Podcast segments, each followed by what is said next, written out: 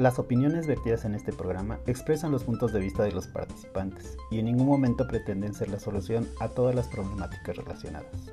Queda a discreción de los escuchas el tomar sus propias decisiones.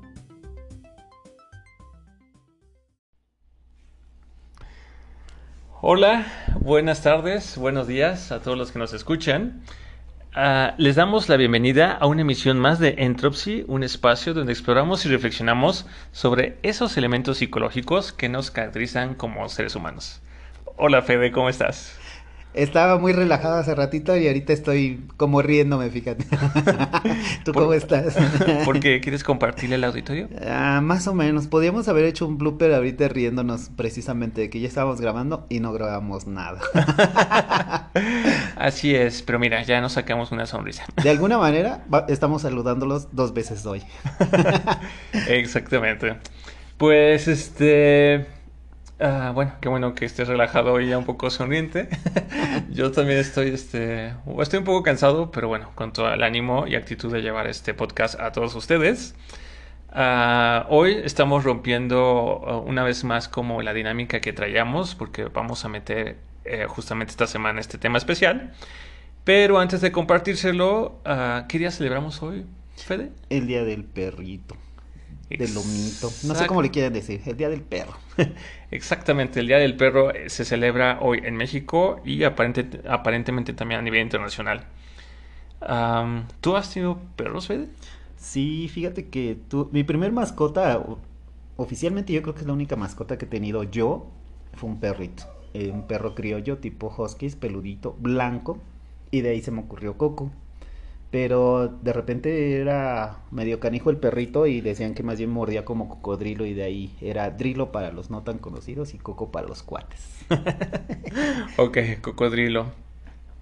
Pues fíjate que yo en el tema de los perrillos, yo nunca había tenido un perro y de hace muchos años conozco a alguien que ama a los perros, ¿no? Es una de esas mujeres que no logra vislumbrar uh, un perrito sufrir y en ese, y en ese afán, pues llegó a hacerse hasta como 20 perritos, ¿no? Que los recogía de la calle, que pues le dolía mucho verlos abandonados. Y así como ella, supongo que hay muchas otras más personas, ¿no?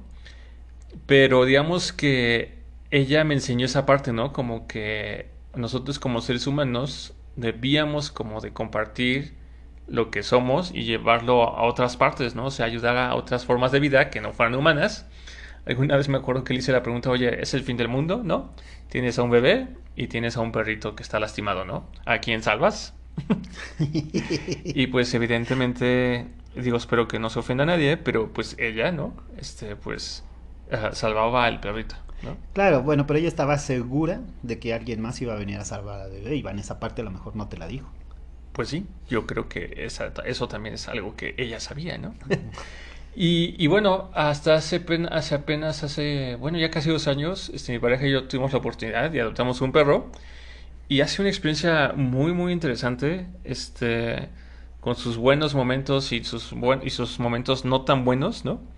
Pero lo que sí he aprendido mucho con mi perro, que por cierto se llama Max, es que son seres tan comunicativos, o sea, son seres tan leales, tan nobles, ¿no?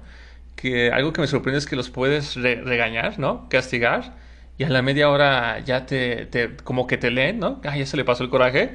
Y, y, como niños, ¿no? Así como con cara de tontos, así viéndote así, ay, entonces que ya jugamos, ya me perdonas, ya me vas a soltar, ¿no? Y con la colita, ¿no? Y moviéndose este, de, felicidad. Están viendo a ver si tu inteligencia ya se superó y ya pueden jugar. Digo, para ponerse al nivel. sí, ¿verdad? Yo creo que a veces eh, me estreso demasiado. Max, déjenme decirle, es bien juguetón. Sí, sí, es un perro, pues es un husky, ¿no? Y es un perro, tengo entendido que es como, son perros que toda la vida son como, como cachorritos, ¿no? Siempre andan queriendo jugar y, conocer gente. Eso sí, con Max aprendí que en función de las razas, pues también como que son sus instintos, ¿no? Max, estoy seguro que si un día alguien me quiere hacer algo, lo va a saludar, lo va a lamer y aunque ahí yo esté tirado, este va a querer jugar con él, ¿no? Y también contigo y también contigo. Sí, pues yo ya he tirado, pero... ¿Quién sabe? pero bueno, los Huskies no son tanto para la defensa. Pues quién sabe, yo digo que son muy inteligentes, Iván. Y, y ¿Alguna vez has leído algo acerca de intervenciones y psicológicas con, con perritos, Iván? Ah, no, digo, yo he escuchado de la equinoterapia, Ok. donde llevan a personas con ciertos trastornos o ciertos temas a montar caballos y que el movimiento del caballito y el contacto con el animal ah, permite a las personas como recuperar ciertas partes de su motricidad, ¿no? O ciertos temas de sensibilidad. Pero no, no había escuchado sobre Sí, digo, alguna vez en la facultad eh, nos vieron algunos abordajes como para perros guías y perros de compañía. Y fue muy interesante un, un caso particular de una maestra que abordaba para acompañar a niños down, Iván, con la, como que les, les hacía reconectarse, recuperar sensibilidad. Hay algunos estudios de resiliencia con perros de compañía, incluso para niños autistas, niños Asperger y en general para personas con depresión, como para reconectar emociones. Órale. Así que sí, sí tiene lo suyo tener un perrito. El Max te está ayudando, Iván. Eso espero, espero que nos estemos ayudando mutuamente. ¿Y tú, ustedes han tenido perritos? Eh, ojalá puedan animarse y dejarnos aquí el nombre de su mascota y pues esperemos que sean muy felices con ellos. Y pues bueno, ¿no? Finalmente, si ya también tocó que tu mascota cerrara su ciclo de vida, pues te mandamos un afectuoso abrazo, ¿no? Y esperamos que, este, pues, siempre recuerdes, ¿no? Todo lo que te dejó y todo lo que aprendiste con ese, con ese elemento que se vuelve parte de la familia. Si por alguno de los canales nos pueden compartir alguna foto de su, de su mascota, se las vamos a agradecer. Exactamente. Y cambiando de tema, ahora sí, ¿por qué un episodio especial, Fede? Pues mira, Iván, con este entorno que tenemos, planteamientos, dudas, el avance de algunos conocimientos, eh, nuevos saberes, yo creo que es momento de retomar en nuestras vidas y, pa- y con todos ustedes este, qué está pasando en el mundo, ¿no? Con este tema de salud, del COVID. Exactamente. Ah, cuando nosotros iniciamos este proyecto de Entropsy, fue ya en noviembre del año pasado, ¡ay, qué emoción, este, empezamos con estrés, ¿no? Sí. Y empezamos con el tema de estrés porque nosotros en nuestras vidas diarias y pues nosotros mismos ah, obser- observamos que la pandemia, entre muchos efectos, trajo como secuelas a nivel psicológico, entre los que pues resalta el estrés, ¿no? Como por, por el tema de pues una pandemia que llega, ¿no? Que se origina en China, que de repente ya está en todas partes y que desafortunadamente a muchas personas ya, ya ha infectado y aún peor se ha llevado.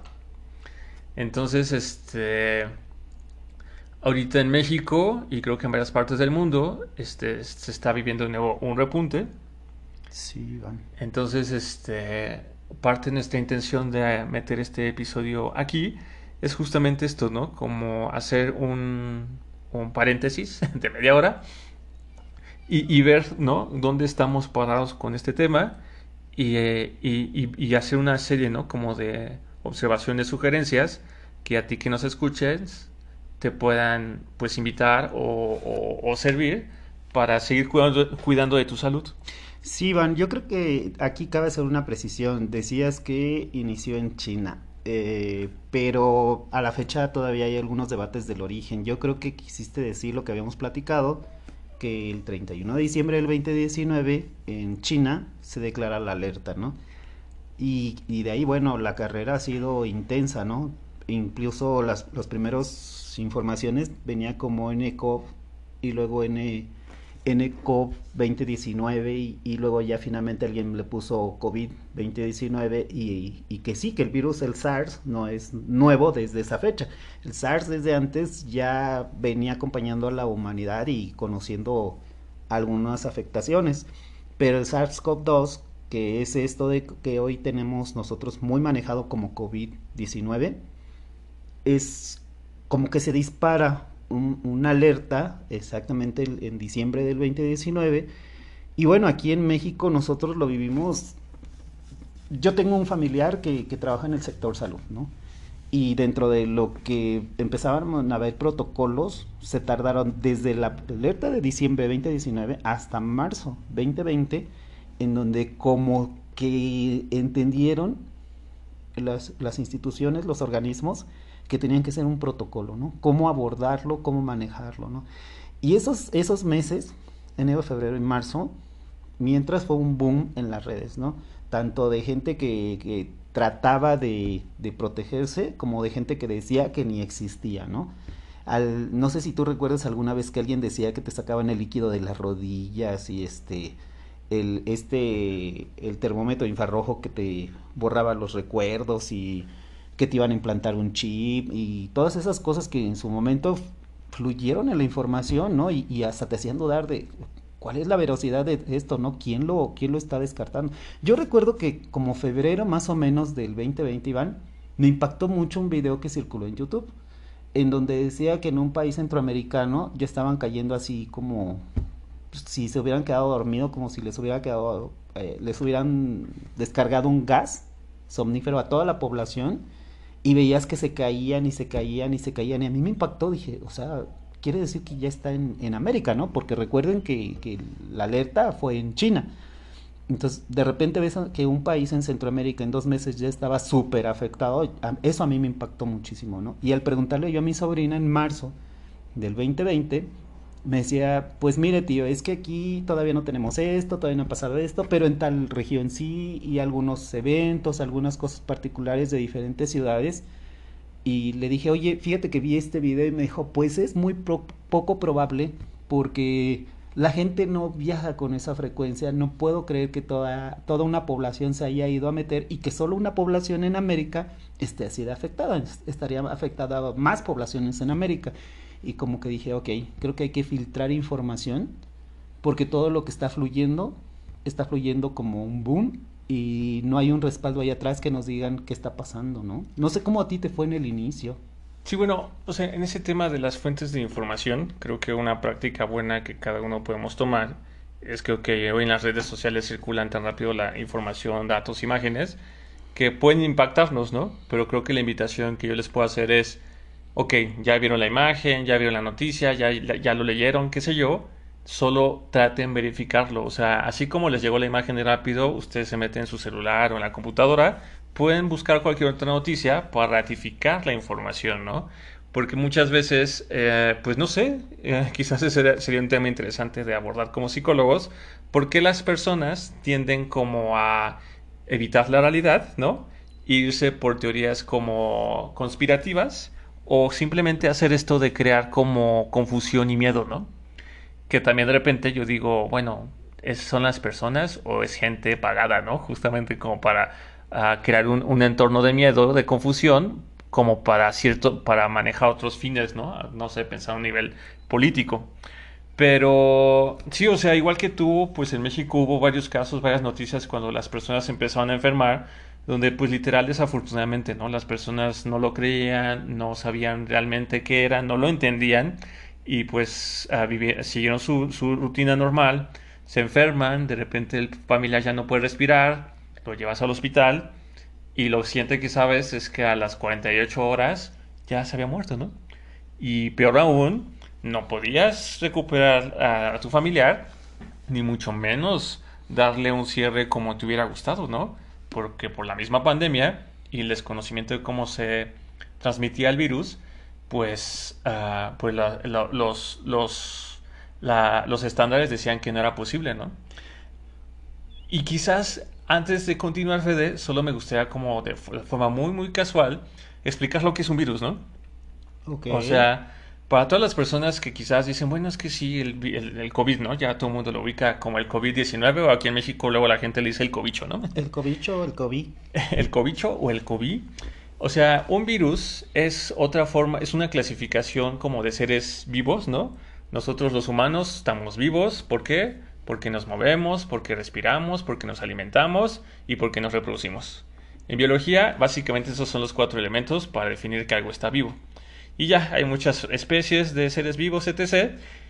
Y así como existen nosotros, como seres, como seres como nosotros, que somos pluricelulares, existe otro gran mundo de vida, que son como los seres unicelulares, donde tienes a las bacterias, ¿no? A los hongos, seres que son autónomos y que son una sola célula, ¿no?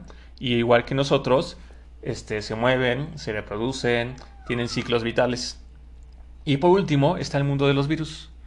Un virus es un ser tan, tan, tan pequeño que es más pequeño que las células. Y el tema con los virus es que solo se activan cuando llegan a un huésped, ¿no? Llegan a un animalito o llegan a un ser humano y entonces entran dentro del cuerpo, se eh, entran a las células y entonces lo que hacen los virus es que usan las células para reproducirse dentro de la célula y al momento en que se empiezan a, reproducir empiezan a infectar todo el cuerpo, ¿no? O sea, diariamente convivimos con virus, no sé, desde el virus de la gripa, ¿no? Hasta algunos otros virus quizás que son pues no tan padres como un VIH, ¿no? Que es un tema de transmisión sexual. El tema entonces con los virus es que todo ser humano, digo, perdón, todo ser vivo siempre va a tratar de vivir.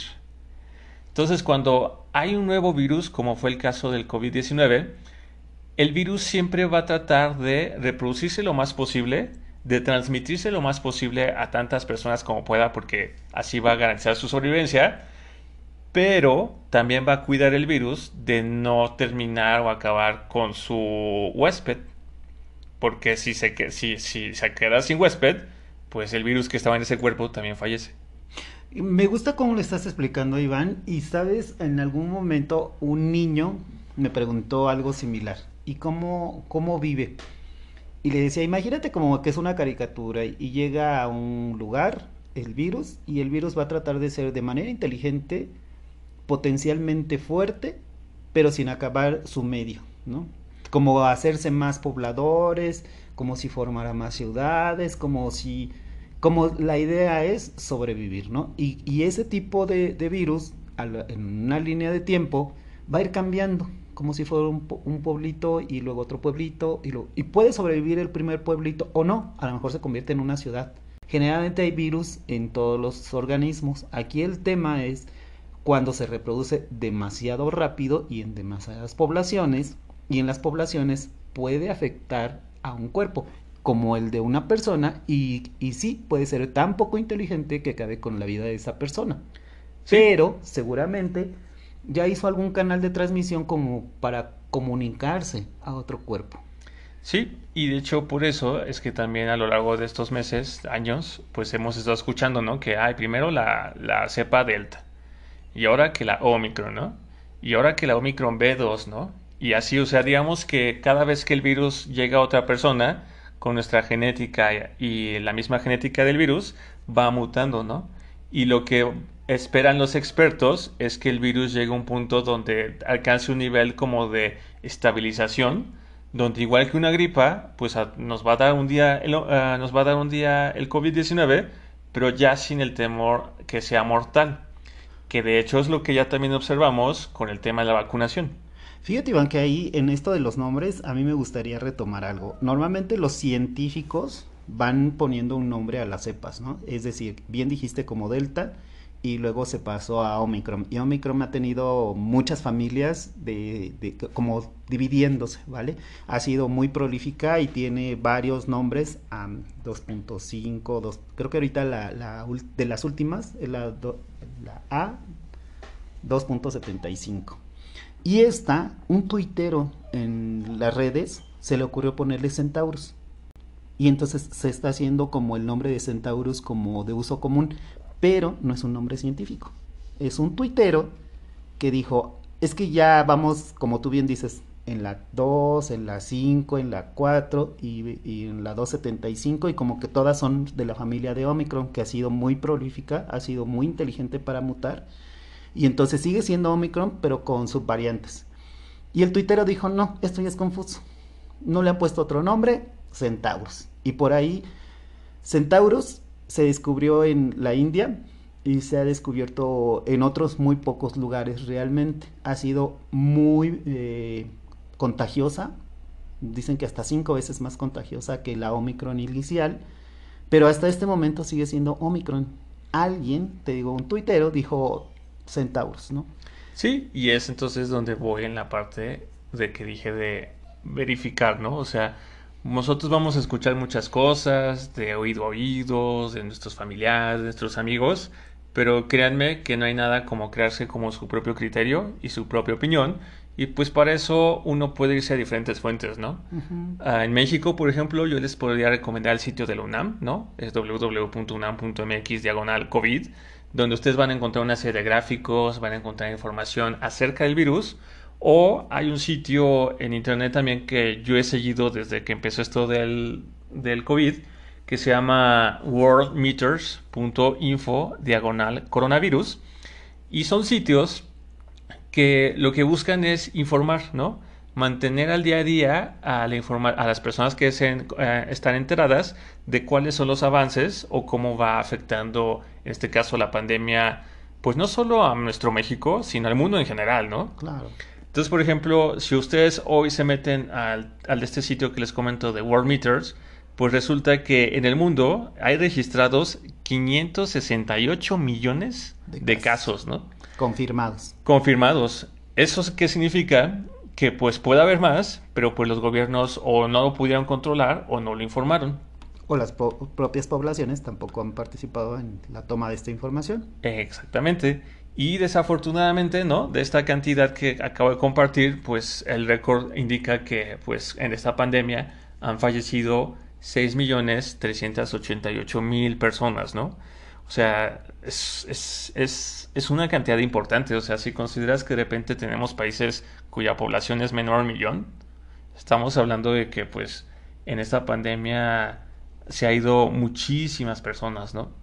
Entonces, uh, aquí lo que, bueno, me atrevo a hablar en, a tu nombre, Fede, ni Fede ni yo lo que buscamos es como causarles miedo o aterrorizarlos, ¿no? Simplemente es como informar, ¿no? Darles datos, uh, transmitirles un poco de conocimiento al respecto para que, sí, sabemos que ya van, ¿qué? ¿Dos años? ¿Dos años y medio? Más de dos años. Este, ya estamos hartos, ¿no? Que la careta, que no salir, que es que poca gente, que distancia. O sea, lo sabemos, ¿no? Ha sido una experiencia, pues, fuerte. Agotadora. Agotadora pero honestamente, al menos yo desde mi uh, posición como Iván, ¿no? Yo sí creo que, pues mientras haya vida. Hay una opción. Hay una opción y creo que es posible uh, recuperar o uh, hacer más cosas en un futuro, ¿no? Fíjate, Iván, que, es interesante como, como lo retomas, porque uno de los fenómenos que estamos viviendo ahorita es este desgaste mental, esta saturación de información, este sí hacernos como una idea cotidiana de un COVID-19 en el mundo y en México, pero es parte del fenómeno ahorita que, están tratando de, de, abarcar, Iván, porque hay gente que ya lo está viendo demasiado ligero, así como COVID-19 existe, ah, sí, yo no me he muerto, no me voy a morir. No, no podemos y no debemos de confiarnos y decir que esto ya pasó o que a nosotros, no digo, en mi caso personal, yo no me he contagiado todavía de COVID, eh, pero sí he perdido a familiares y sí en este momento sé que, que tengo familiares contagiados y créeme que lo primero que tenemos por conciencia es no descuidarnos y no bajar la guardia, ¿no? COVID está allá afuera y está esperando por todos los que se van a confiar de más. Sí, o sea, es que es, es, es que, ¿sabes? Es, esto de la pandemia, no sé si tú tienes la misma opinión, a nivel psicológico como que trajo muchos temas muy fuertes, ¿no? Digo, empezamos el podcast hablando de estrés, pero pues también está, digo, perdón, hablando de ansiedad, pero pues también está el estrés, ¿no? Ah, el tema del encierro, el tema es que tenemos como sociedades de siempre estar como siempre hacia afuera, ¿no? Nuestra atención siempre está hacia afuera de uno, está en el trabajo, está en la escuela, está en los amigos, está en los viajes, está en algo fuera de uno y de repente la pandemia y la cuarentena vino a cerrar todo eso y de repente, ¿sabes qué, Fede? Ahora te tienes que quedar en tu casa, ¿no? Con tu familia, ¿no? Con tus hijos, con quien sea que convivas, te tienes que quedar y no puedes salir. No hay cine, no hay teatro, no hay vacaciones, no hay paseos al parque, no hay nada. Bueno, no sé si a ti te pasó, Iván, pero yo recuerdo que dentro de mi formación terapéutica, a mí me dijeron, tú tienes que tener al paciente enfrente. O sea, una, una atención psicológica en línea, pues estaba fuera de mis recuadros y tuve que hacerme una cultura y capacitarme y leer y entender y dar terapia en línea, que era algo que pues en mi formación decía, es que no es tan conveniente porque no tienes al usuario y no puedes ver todo lo que puedes ver en vivo. Y digo, pues hoy he tenido que aprender y reaprender muchas cosas y volver a estudiar y, cambiar. O sea, para mí, Iván, eh, hay un antes de, de, la pandemia y un después de la pandemia en los abordajes psicológicos. Sí, sí. Y, y así como has aprendido eso, también lo que ha dejado la pandemia en muchas de las personas es como esa fatiga, ¿no? Como ese cansancio de, híjole, ¿no? O sea, yo, esta era mi vida y ahora por X razón ya no puedo seguir haciéndola, ¿no? O sea, ¿cuántas personas no pudieron, este, uh, casarse? ¿Cuántas personas perdieron a alguien? ¿Cuántas personas tuvieron que cancelar sus planes porque pues ya no, ya no había vuelos, no había nada, ¿no? Uh, y pues creo que uh, pues aquí te digo que se mezclan como los temas, ¿no? Porque, ok, ya estamos en 2022, julio 2022, pero con el tema de las vacunas, también como que siento que muchas personas creen que ya, o sea, ya, ya estoy vacunado, ya tengo mi tercera dosis, ya, ¿no? Ya estoy bien. Pero quizás aquí lo que no entendemos todos todavía es que, que es otra parte como biológica, ¿no? O sea, nosotros en nuestros cuerpos nos mantenemos sanos gracias a un sistema que se llama sistema inmunológico. Y este sistema inmune tiene diferentes células que se conocen como células blancas en general, las cuales están especializadas para identificar uh, gérmenes, bacterias, hongos o virus que atenten con nuestra vida, ¿no? Entonces las células identifican ese, ese cuerpo extraño, se transforman específicamente para atacarlo y lo destruyen, ¿no? A esas células que se transforman y se adaptan para atacar un tipo de germen específico o virus, este, se le conocen como anticuerpos. Normalmente, por ejemplo, una gripa, tú desarrollas tus anticuerpos y esos anticuerpos tienen una memoria, no sé, de un año, dos años, tres años. Lo que han descubierto con el COVID-19 es que aunque tú desarrolles anticuerpos, esos no duran mucho tiempo, duran entre dos, tres meses, o sea, es casi nada. Por eso muchas personas se han infectado una vez salieron adelante y a los meses se vuelven a infectar, porque creen que como con cualquier otra gripa, pues ya te infectas una vez y pues ya aguantas así un año, ¿no? Pero no, aquí no, y además hay que recordar lo que dijimos ya, el COVID sigue mutando, ¿no? Se sigue transformando, entonces no llega a esa versión como, este, relajada, ¿no? Que le permita prevalecer sin ser demasiado agresiva para el huésped. Fíjate, Iván, no sé si tú te acuerdas, pero en algún momento nos, compartías eh, esta visión de, de, de, varias personas donde se resistían no solo a cuidarse, a autocuidarse de un COVID, en general, que les faltaba el autocuidado, ¿no? Que había gente que efectivamente se aplicaba y se, procuraba su salud y promovía la salud de los suyos, ¿no? Pero había otra parte, una población en donde decían, no existe, pero no solo COVID, cualquier otra cosa, ¿no? Se manifestó mucho en el COVID, donde decían no existe iban, se infectaban. Algunos de ellos decían no existe, se les murió un familiar, iban por el cuerpo de familiar y luego estaba toda la familia infectada, ¿no? Este, o, de hecho que les decían, ¿saben qué? Quédense en casa, miren, hagan esto, y no, no, yo no, o sea, eso no existe, ¿no? Yo recuerdo alguna vez me impactó mucho que, atravesé un tianguis, un mercado aquí eh, sobre ruedas ambulante, y veía todas las personas en el tianguis sin cubrebocas, Iván, me impactó porque estábamos, me parece que era julio 2020, creo que era la primera ola, y, yo veía que la gente lo veía así como, no existe, o sea, no hacía ningún autocuidado, no tenía ninguna medida de prevención, o sea, nada, ¿no? Recuerdo que para la segunda ola, que según yo debió haber sido 2021, tal vez al inicio, ya empezaban a, soltar un poquito esta parte supersticiosa de no se están poniendo un chip, no se están matando por pobres, están controlando la, natalidad y mil cosas que, que, muchos aquí en la Ciudad de México como que hicieron el bombe y lo dejaban ir. Y yo recuerdo, Iván, que en ese momento a mí me impactó saber que había una población que decía nunca me voy a vacunar, ¿no? Me impactó porque veía ya algunas consecuencias del COVID a nivel social este, y decía, sí, pero pues para eso nací. Y yo decía, ¿en serio? O sea, ponen en riesgo a toda su familia, a toda su comunidad, todo lo que quieren, todo lo desean. O sea, o ni siquiera lo habían vislumbrado, ¿no? Y a, dos o tres personas que les pregunté este, si habían vislumbrado el riesgo para los que convivían con ellos, se quedaban, pues no, no creo, yo no creo que le toque, pero de creencia, Iván. O sea, no creo. Sí, y, y, es que, bueno, hablaste de autocuidado, ¿no? Creo que eso lo comentamos en el tema de la autoestima. Este, pero finalmente Es que yo creo, por ejemplo, que algo que dejó la pandemia fue esto, ¿no? Que de alguna forma las personas creemos que la salud es responsabilidad de alguien más, llámese doctor, llámese gobierno, y que es su responsabilidad de cuidarnos y de mantenernos sanos, ¿no? Y no caemos en la cuenta de que sí, tal vez nosotros cuando enfermamos vamos con el doctor y el doctor nos da medicamento o lo que sea y pues nos logramos salir pero ese doctor realmente no nos conoce, o sea, ese doctor pues conoce nuestros síntomas y en base a su experiencia, si es que la tiene, pues ya nos diagnosticará. Pero ¿cuántos doctores, o no les no sé si te ha pasado, que vas con el doctor, oiga, me duele aquí?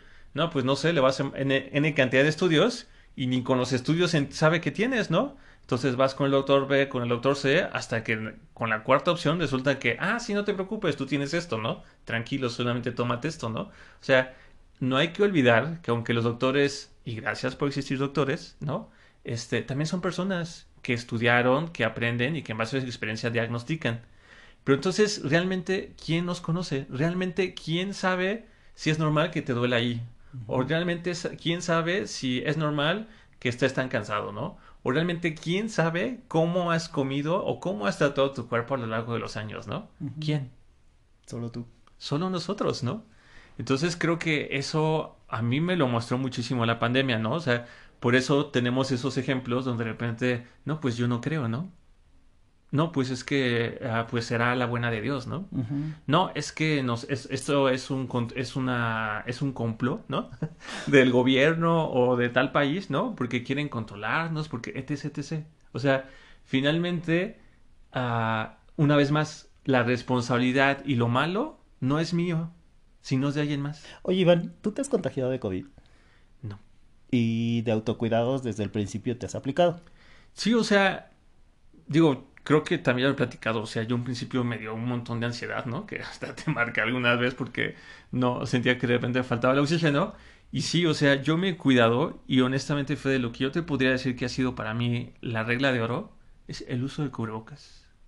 O sea, el uso de cubrebocas en, cuando estoy como en espacios un poco concurridos, ¿no? Y un poco concurridos te hablo como cuatro o cinco personas en un área como de 10 metros cuadrados, ¿no? Y lo segundo, pues sí, es evitar estar en zonas muy concurridas. O sea, yo, por ejemplo, no voy al supermercado en horas pico, voy o muy temprano o voy muy tarde, ¿no? Al cine, que sabes cómo me encanta ir al cine, también es algo que he puesto un poco como en segundo plano y que cuando voy, pues es en la última función de la noche, ¿no? En un domingo o en un sábado, que también sé que no hay mucha gente. Es que yo creo que tiene que ver con eso. Yo recuerdo en algún momento alguien decía, bueno, es que nosotros tenemos que salir a trabajar y nosotros no nos podemos cuidar. Y yo recuerdo que los sí en el abordaje les, los hice, los fui empujando, dije, es que siempre hay una, una manera en que sí te puedes cuidar. Yo entiendo que a veces las necesidades económicas o algún tipo de necesidad nos puede empujar a tener que ir a un lugar que transcurrido. No me digas el metro de la Ciudad de México, Iván. Es un ejemplo muy fuerte aquí, donde tuvieron que ah, intervenir las autoridades porque pues siempre hay mucha gente en el metro, Iván, siempre. Entonces, yo recuerdo que cuando era opcional el uso de cubrebocas en, en el metro, había gente que no los utilizaba, Iván. Cuando las autoridades dijeron, a ver, pues ustedes como población no quieren, ni modo, yo gobierno como autoridad, voy a preservar a la mayoría de ustedes, de ustedes mismos. Así que tienen que utilizar cubreboca, ¿no? Y efectivamente empezó a tenerse un cierto control. A mí, yo recuerdo, Iván, que, que yo me tuve que reeducar como te decía, sí para lo terapéutico, pero también para lo emocional, porque a mí sí me, me, no sé cómo decirte, me desubicaba el hecho de que alguien pudiera hacer algo para cuidarse y no lo hiciera. Yo decía, pero ¿por qué?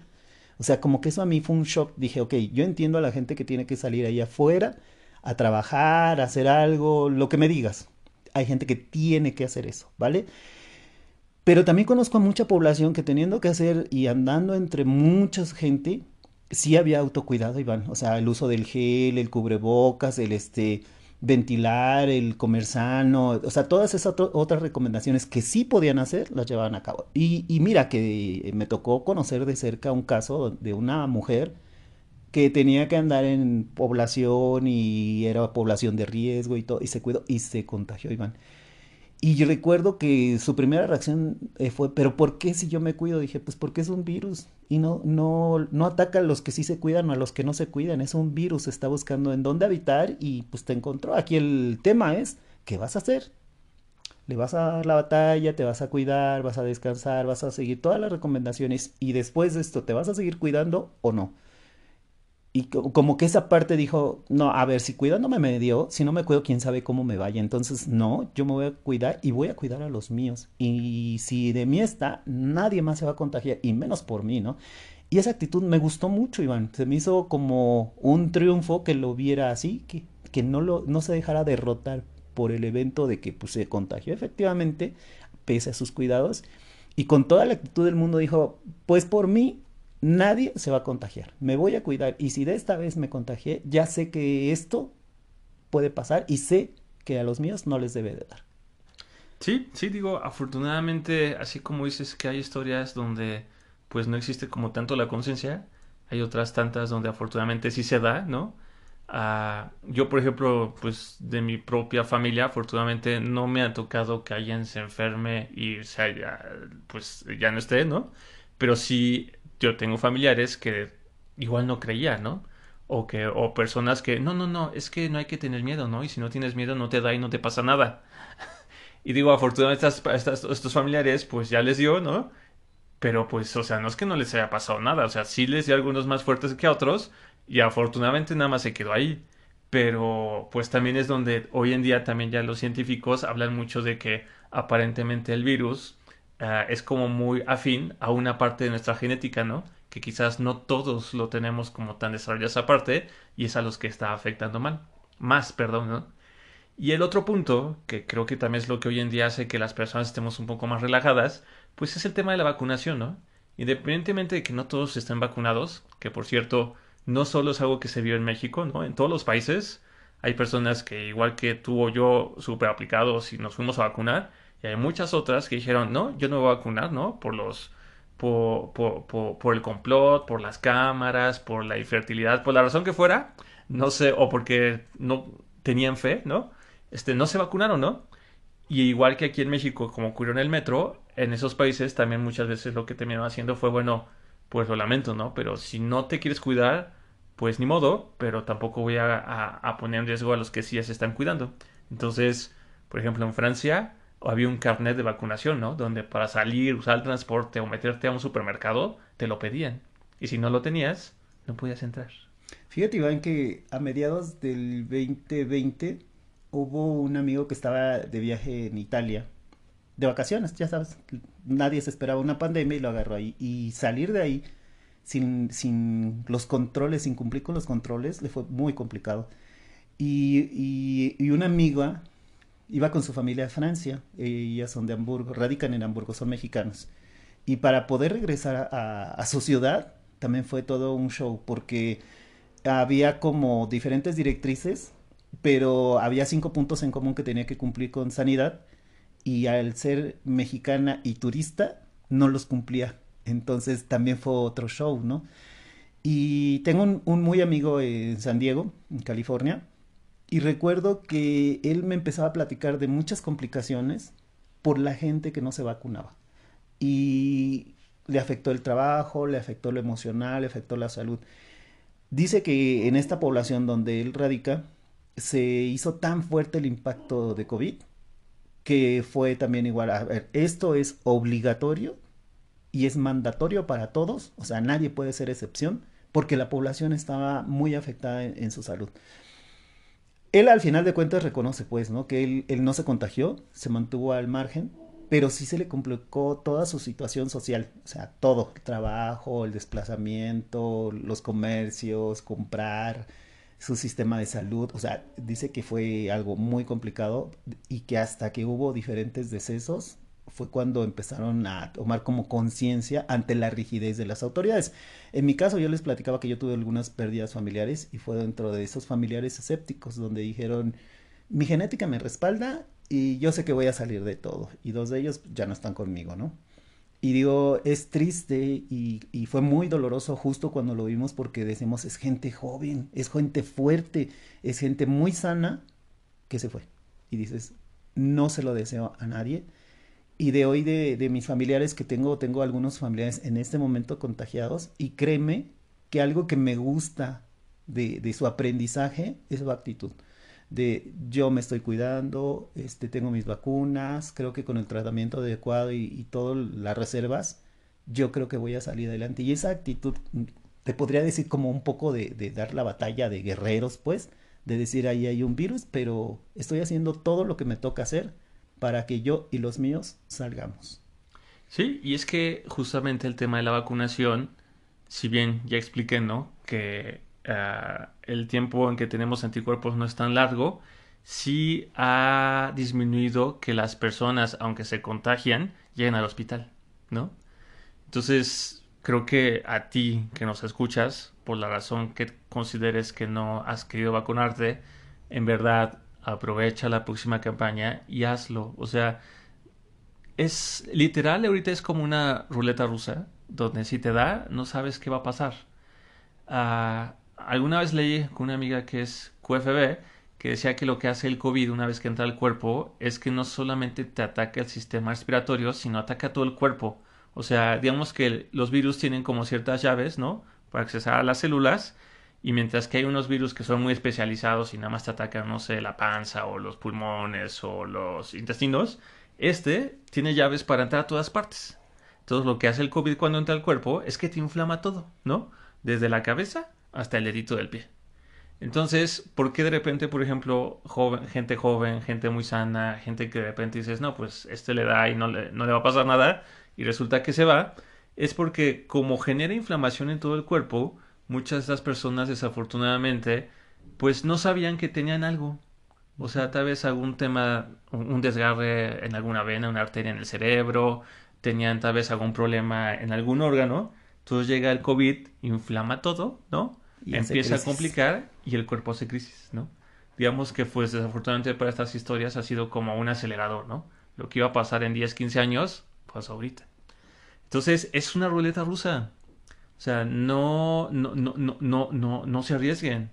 Y si se arriesgan, pues entonces piensen en los demás, ¿no? Piensen en su familia, en sus papás, en sus hijos, en sus amigos, en las personas que los aman o que ustedes aman y pues que en una de esas los van a dejar. O sea, en verdad, uh, nadie nos está pagando. nadie nos paga. Si quieren, los aceptamos algún patrocinio para seguir investigando esto.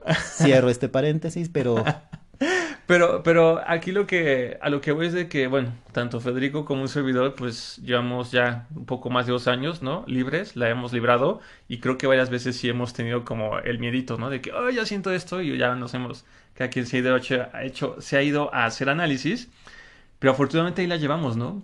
Este, ojalá, tú que nos escuchas, que estás en México, o sea, ahorita estamos en una nueva ola, ¿no?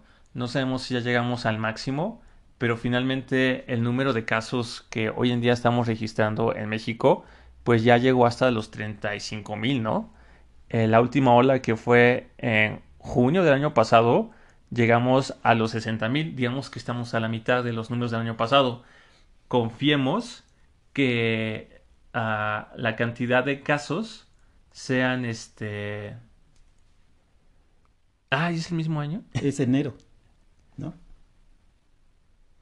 Ay, sí es cierto. Bueno, a ver, deja corrijo. ok. El año eh, pasado, 24. El año pasado tuvimos 28, precisamente como para los meses de agosto, ¿vale? Sí, ahorita estamos en la cuarta ola. Y saliendo el... Ya vamos a la quinta ola, Iván. Es una, dos, tres. Ah, sí, ok. Sí. Entonces, consideren que ahorita en México estamos viviendo la quinta ola, ¿no? Uh, hoy en día se están reportando diariamente hasta 35 mil casos. Eh, en la cuarta ola que fue en diciembre-enero llegamos a 60 mil. No me queda a mí claro, ¿no? Si ya llegamos al máximo y vamos a ir hacia abajo o te vamos, a subir. Pero honestamente, uh, ¿qué nos cuesta cuidarnos? Sí. Sé que el uso de cubrebocas con los calores es horrible, ¿no? Lo sé. Pero en verdad, ¿qué te cuesta? Sí, no, y digo, el, el verano y el invierno ha sido como un, eh, eh, nos explicaban algo del verano por la humedad y de los inviernos por el frío, como que han sido lo más propicio aquí en el caso de México para estas olas, ¿no? Para que tomen fuerza otra vez. Pero el camino no nada más ha sido eso, Iván. O sea, yo recuerdo que al principio, yo en lo personal, yo traté de conseguir este cubrebocas y no lo logré, ¿no? Tuve que hacer un todo un show para conseguir mis primeros cubrebocas y compartirles a, a mis seres queridos, ¿no? Sí. Eso fue evolucionando y fue chusco que veíamos que de tela y, plásticos y la creatividad de la gente salió a relucir, ¿no? Cortar, hacer, este, pañuelos, o sea, medios de protección de la gente que estaba tratando de cuidarse. Hoy por hoy, la verdad es que ya encontramos en muchos eh, lugares diferentes tipos de cubrebocas y, claro, tratamos de, conseguir los más adecuados para esto del COVID.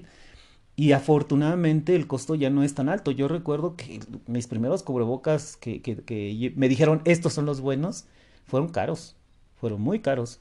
Y Sí. no había, además había escasez.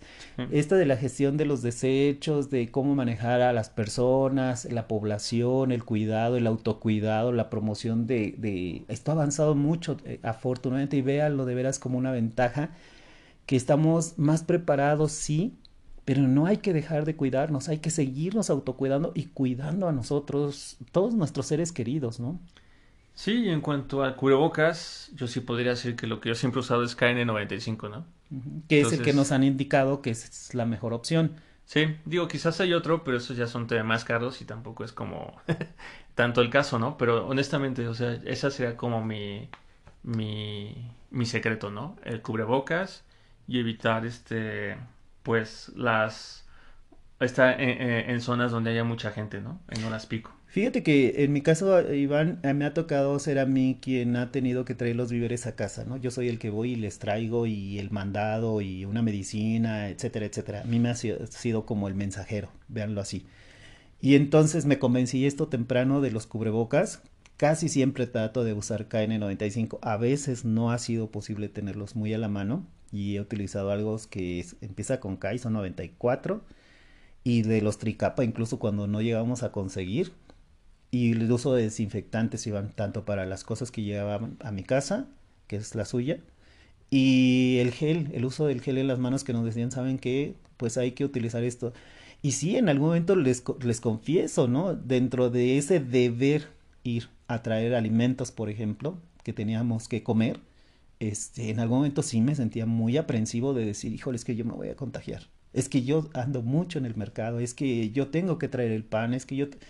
Sí me sentía presionado, pero al mismo tiempo me sentía comprometido, ¿no? En decir, pues aquí está mi cubrebocas, aquí está mi gel para mis manos y aquí está, utilizamos un spray para desinfectar cosas y dije, bueno, pues ni hablar, es parte de mi nuevo ritmo de vida y lo tengo que hacer, ¿no? Y si voy a un servicio médico para una prueba, por ejemplo, que las he hecho en los centros de salud, regreso inmediatamente y tengo un protocolo, ¿no?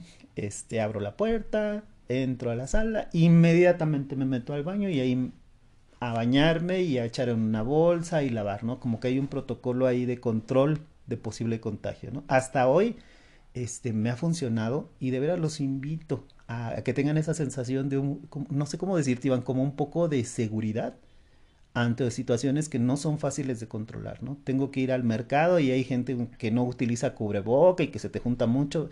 Es un mercado municipal, Iván. Entonces, el abastecimiento para muchas poblaciones.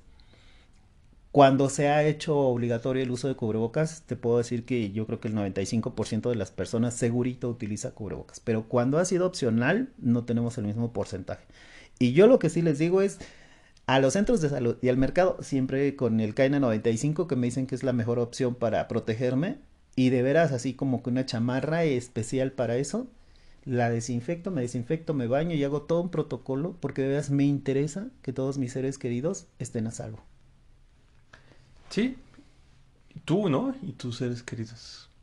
Y este, y pues bueno, no es por ser mala, mala onda ni dar malas noticias, pero por ahí también alguna vez alguna amiga me llegó a comentar, ¿no? Que se estimaba que esto de la pandemia iba a estar así como con las olas, subidas y bajas hasta el 2025.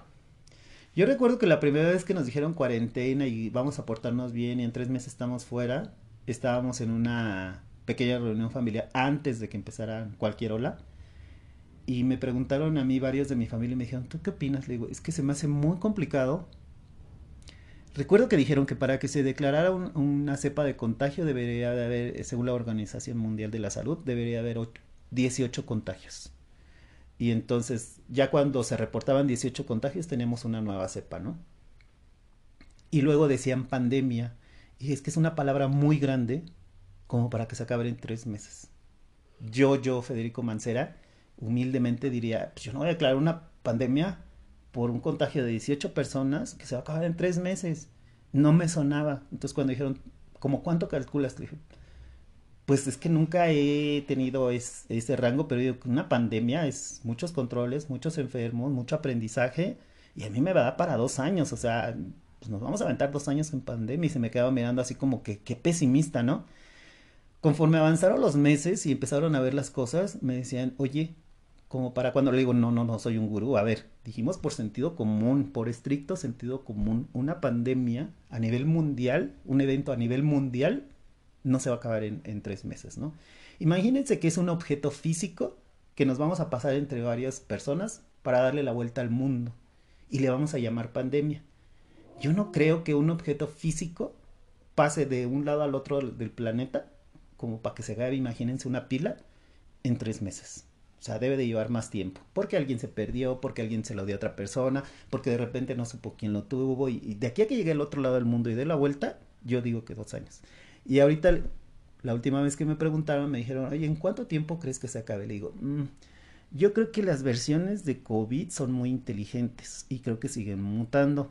Y muchos estudios dicen eso. Entonces, yo creo que COVID, así como irse del, planeta y de nuestras sociedades, no se va a ir. Pero creo que al final se va a volver algo de lo que me parece fue Noruega o Finlandia, un país de estos, que decían que este esta situación de rebaño, ¿no? Que no les resultó y que fue pues desastroso en la primera ola que les tocó a este país.